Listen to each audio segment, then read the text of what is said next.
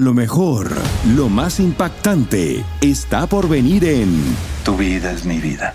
De lunes a viernes a las 8 por Univisión. Euforia Podcast presenta La descomposición del cuerpo y particularmente la contradicción que parecía la posición encontrada de las dos señoras. ¿no? Todas estas cosas daban para, para, para seguir el relato de algo diabólico. El misterio de las primas. Escucha la primera temporada de Crímenes Paranormales en la aplicación de Euforia o en tu plataforma favorita. Bienvenidos al podcast de Noticiero Univisión Edición Nocturna. Aquí escucharás todas las noticias que necesitas saber para estar informado de los hechos más importantes día con día. Jueves 18 de mayo, estas son las noticias.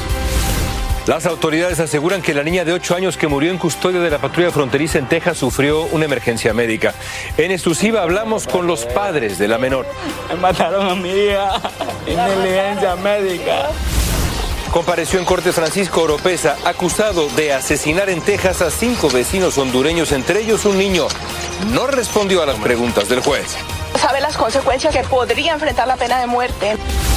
Alertan sobre un nuevo tipo de ciberacoso después de que una joven denunció que usaron inteligencia artificial para crear fotos de ella desnuda a partir de imágenes en las que estaba vestida. Comienza la edición nocturna. Este es Noticiero Univisión Edición Nocturna con León Krause y Maite Interiano.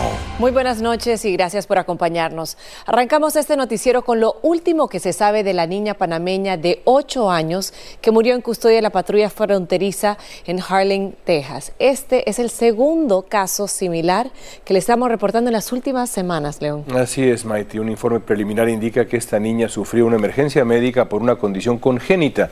Univisión habló exclusiva con los padres de la niña, Anadit Tania Reyes. Luis Mejí tiene sus palabras. Luis, adelante. Maite León, gracias, buenas noches. La muerte de una niña de apenas 8 años ocurrida durante una emergencia médica en el centro de la patrulla fronteriza en Harlingen, Texas, sigue dando que hablar. La muerte ocurrió ayer. La patrulla fronteriza dice que la menor estaba siendo atendida cuando colapsó y luego falleció mientras la llevaban en ambulancia al hospital. Bueno, hoy pudimos hablar con sus padres y ellos realmente tienen una versión muy diferente de lo que fueron los hechos. Me mataron a mi hija en negligencia médica. Y luego regresé el día siguiente. La mataron. No la querían atender hasta que se estuviera desmayada. Dijeron que podían llamar a ambulancia, menos no podían llamar a ambulancia, nada. Los padres dicen que Anadís Tanay Reyes Álvarez se quejó durante días de no poder respirar, pero nadie les creyó hasta que fue demasiado tarde. Cuando llegamos ahí, yo le dije, baby, ahí está tu papá. Ella volteó a ver y murió en mis brazos. Ella estaba agonizando en los brazos de ella. Ella murió y como en un, en un segundo me van a decir a mí que todo estaba bien y la bebé muere. Es una negligencia. La niña que fue operada hace tres años tenía problemas del corazón, pero la causa de muerte no fue aún determinada. La patrulla fronteriza dice que el caso está siendo investigado. Los padres, por ser hondureños, están también recibiendo la asistencia del consulado de ese país que quiere saber qué fue exactamente lo que pasó con la menor. Esto es todo desde aquí. Regreso con ustedes. Gracias, Luis. Y un autobús con migrantes que cruzaron la frontera y solicitaron asilo en McAllen, Texas, llegaron hoy a la estación de autobuses en Port Authority, en Nueva York. No está claro si fueron enviados por el gobernador de Texas, Greg Abbott. Lo cierto es que Nueva York ya no tiene dónde alojar a los miles de migrantes enviados desde otros estados y ahora ha tenido que darles refugio en gimnasios de escuelas. Un grupo de 115 guatemaltecos deportados de Estados Unidos llegó hoy a Guatemala procedentes de Alexandria, en Luisiana, en el primer vuelo desde que entró en vigor el título 8. Según las autoridades de migración de Guatemala, las llegadas de deportados van a continuar. El mensaje que yo le daría a las personas es que, se legalizaran, ya sea con visa o con un permiso, ¿me entiendes? Porque ya ir así este, por, por otros países, ¿me? Es muy peligroso. Se estima que cerca de 2.700.000 guatemaltecos están en Estados Unidos, pero solo unos 400.000 tienen documentos legales para trabajar. Y hoy compareció en una corte Francisco Oropesa, el sospechoso de asesinar a cinco hondureños que eran sus vecinos en Cleveland, Texas. La fiscalía lo acusa de cinco cargos de asesinato en primer grado por las muertes de tres mujeres, un joven y un niño de nueve años. Daisy Ríos nos informa sobre qué fue lo que ocurrió hoy en esa corte. Francisco Oropesa llegó a la corte del condado San Jacinto. El silencio prevaleció mientras que hacía solamente contacto visual cada vez que le hacía preguntas. Señor López, sabe las consecuencias que está enfrentando aquí, que podría enfrentar la pena de muerte en un momento dado. En la corte ya lo esperaban sus abogados y los abogados de la Fiscalía del Condado San Jacinto. La audiencia fue breve, duró solamente 15 minutos. La fiscalía pidió tiempo para presentar suficiente evidencia. Mr. Orpeza's legal team, they're very diligent, they're very professional. Y la defensa pidió más expertos y reportes de la escena del crimen. El jurado indagatorio determinará si se incrementan o no los cargos asesinato castigable con la pena de muerte. Uno de los fiscales del condado San Jacinto que ha estado involucrado en este caso desde el día número uno. Era una masacre. Eh, eh, la, la, evidencia, todo el mundo sabe eso. No, ha sido el fiscal Rob Freyer. Él dice que van a necesitar suficiente tiempo para documentar los cargos y mucha evidencia. Vamos a presentar el caso a un gran jurado aquí en el condado de San Jacinto y ellos lo van a determinar el nivel de ofensa que vamos a tener. Mientras que la defensa de Francisco Oropesa ha dicho que hubo altercados e incidentes que ya con anterioridad tenían las víctimas con el acusado. El argumento que empezó todo fue cuando un perro que tenían las víctimas atacó el ganado que tenía el señor Oropesa y a otros animales. Desde ahí empezó el problema. La defensa también ha dicho que van a exponer la verdad de su cliente. Francisco y sus vecinos lo único que podemos decir es que las cosas no es como las pintaron, como en un principio. Hay mucho más que va a salir a la luz y es muy temprano en esta investigación para saber qué realmente pasó esa noche. Reportó para Noticias Univisión, Daisy Ríos. La policía de Farmington en Nuevo México publicó los videos corporales de los agentes que se enfrentaron al joven autor del tiroteo que cobró la vida de tres mujeres y dejó varios heridos, entre ellos dos agentes de la Policía Estatal, que como muestran las dramáticas imágenes, también corrieron el peligro de morir antes de abatir a este muchacho. Danay Rivero tiene más detalles. Get back inside, people! Este policía corría desesperado en un vecindario de Nuevo México mientras Bob Wilson presuntamente le disparaba en forma indiscriminada a casas y automóviles. En el video de la cámara corporal de los agentes también quedó captado el intercambio de disparos entre el policía y el pistolero de 18 años, quien mató a tres personas e hirió a otras seis, incluidos dos policías en una comunidad.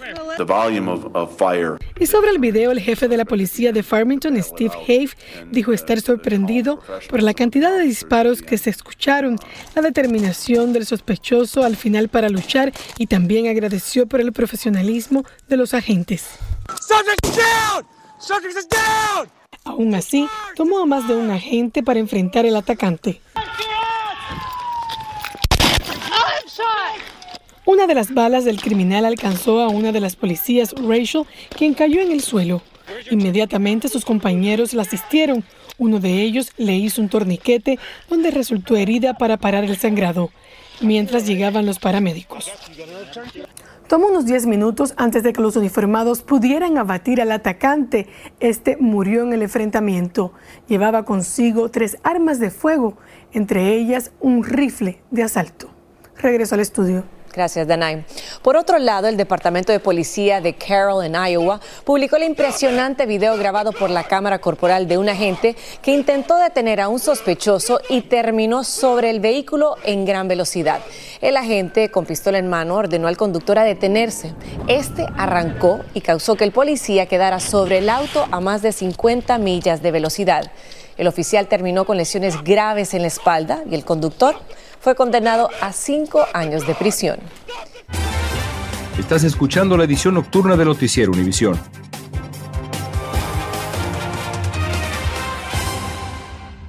Familia querida de Univisión, aquí Lucero para decirles que no se pueden perder el gallo de oro. Lunes a viernes a las 9 por Univisión.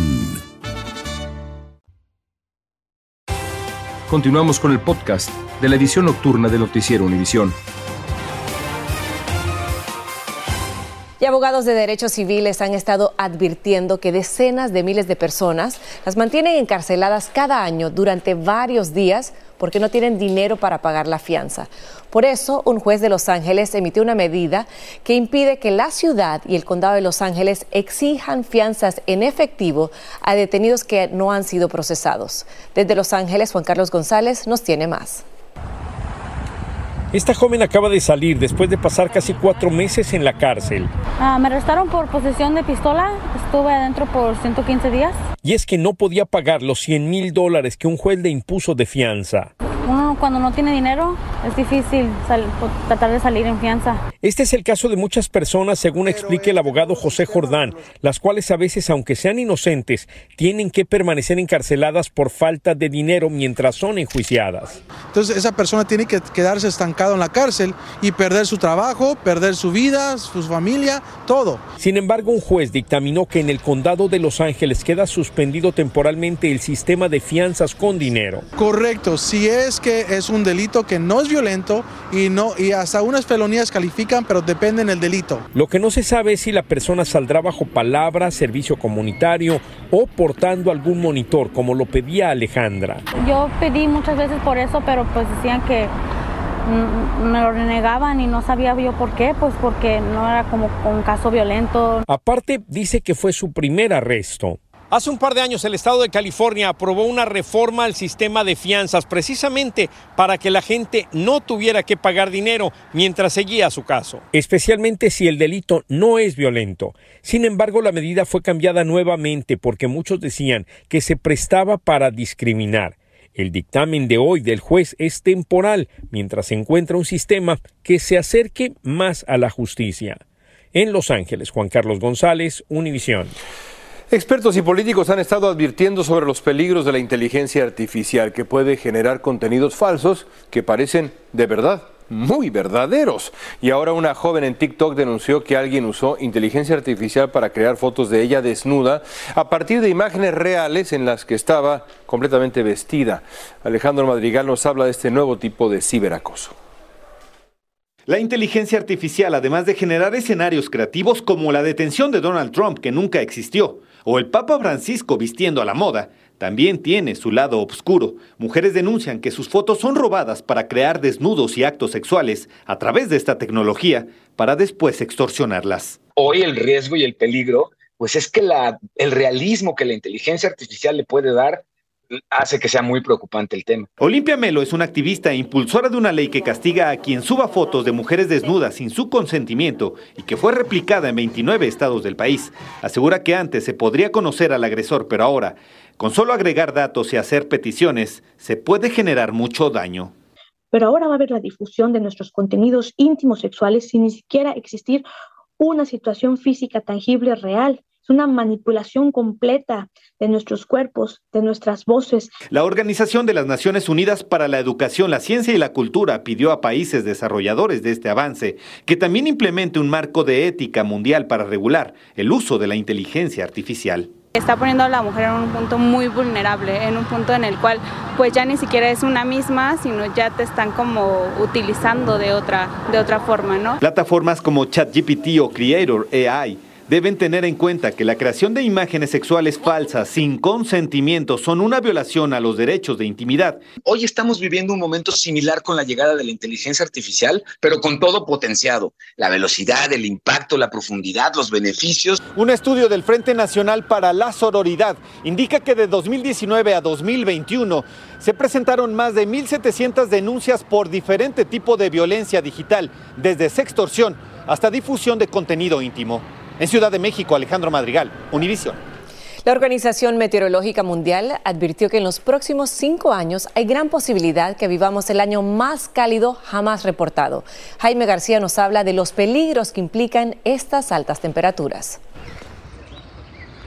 Sonando la voz de alarma, la Organización Mundial de Meteorología pronosticó que en los próximos cinco años se alcanzarán las temperaturas más altas que se hayan registrado en la historia moderna del mundo. Lo que me sorprende es que ya nos ha llegado. Estar a, un 1.5 eh, grados Celsius de calentamiento, esperábamos que iba a ser en unas décadas. Esto fue lo predicho. Para expertos en ciencias atmosféricas, los patrones de calentamiento global han sido muy claros. Desde que en 2016 se registraron las temperaturas más calientes en el planeta. Si mira las gráficas, suben. No suben exactamente cada año un poquito más, a veces suben un poquito más y después bajan un poquito, pero la tendencia es muy clara a subir. El pronosticado aumento de temperatura significa cruzar el umbral de los 2.7 grados Fahrenheit que se habían fijado en los acuerdos de París en 2015 como el punto que no debía rebasarse para evitar daños catastróficos. Reduce la producción de comida, ah, aumenta el peligro para los seres humanos con las tormentas, con las sequías. ¿Qué vamos a hacer? es bastante preocupante. Las emisiones de carbón y el sistema climático conocido como el niño estarán detrás del alza de las temperaturas. Tenemos una situación climatológica que tendemos a desierto, pero tenemos cosas que varían, por suerte, como esas cosas que varían nos pueden dar año a año variaciones en la precipitación y en la temperatura, por supuesto. El autor principal de este estudio advierte que pudiera ser hasta el próximo año o el año siguiente, cuando se rebase este umbral de los 2.7 grados Fahrenheit en el calentamiento global. En Los Ángeles, Jaime García, Univision.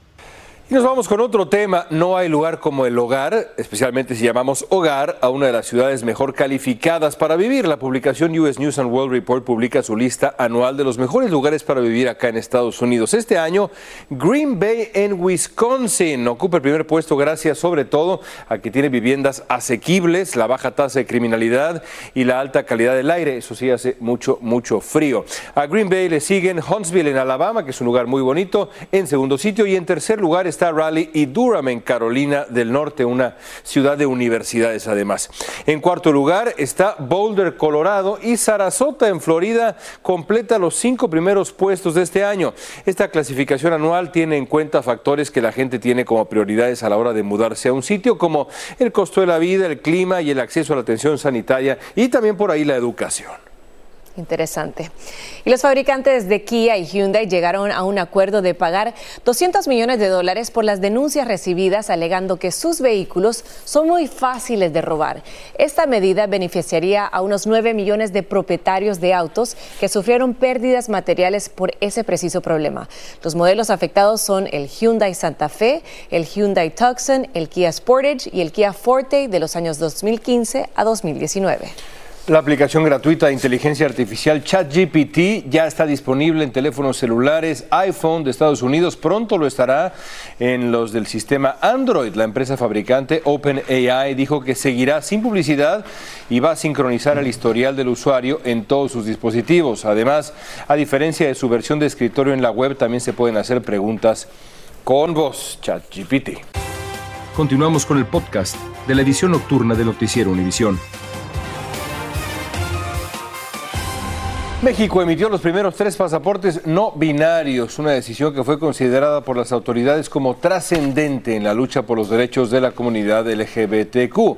Una de las primeras personas beneficiadas por la medida fue Jesús Baena, quien es activista de derechos humanos, ha luchado por años por los derechos de su comunidad.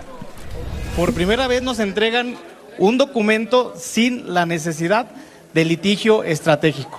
Muchísimas gracias por la empatía, diputada Salma, gracias por tu trabajo, gracias por estar representando a nuestra comunidad. Con esta decisión, México, un país mayormente católico y de tradiciones pues conservadoras, se sumó a un reducido grupo de 16 naciones que reconocen en los pasaportes eh, un género diferente a masculino y femenino. Y comienza la cuenta regresiva para la Copa del Mundo de la FIFA 2026 y en un evento celebrado en Los Ángeles se presentó el sencillo logotipo formado por la imagen del trofeo junto con el número del año. A este evento asistieron el presidente de la FIFA, Gianni Infantino, así como diversas celebridades del fútbol como el brasileño Ronaldo. El Mundial se celebrará de manera conjunta en México, Estados Unidos y Canadá. Los residentes de Ankara, que es la capital de Turquía, se sorprendieron al ver un objeto volador durante una fuerte tormenta. Pero no era un ovni, digamos, sino pues era un sofá. Sí, un sofá que salió volando de la terraza de un edificio de apartamentos a una altura de 35 plantas. Algunos testigos grabaron el sofá volador con sus celulares antes de que se estrellara contra otro edificio. Los fuertes vientos no solamente se llevaron el sillón, también derribaron árboles y dañaron viviendas. Veamos por última vez cómo vuela el sofá. Gracias por escucharnos. Si te gustó este episodio, síguenos en Euforia, compártelo con otros, públicalo en redes sociales y déjanos una reseña. El escándalo alrededor de Gloria Trevi es cada día más grande y parece no tener fin. Soy María Raquel Portillo. Fui ese rostro pálido y sin voz que el mundo vio en las escenas del mayor escándalo del entretenimiento de las últimas décadas. No vengo a contar mi versión, vengo a contar mi historia. Ya es hora de abrir la boca. En boca cerrada. Escúchalo en tu plataforma de podcast favorita. Esto solo es el principio. Porque lo mejor, Esto no se va a quedar así. lo más impactante, ¿Por qué? Soy tu madre. Esta mujer me robó. Por favor, abre tus ojos. está por venir en ¿Entendiste? Tu vida es mi vida. De lunes a viernes a las 8 por Univisión. Y eso sí que amerita un brindis, ¿no crees?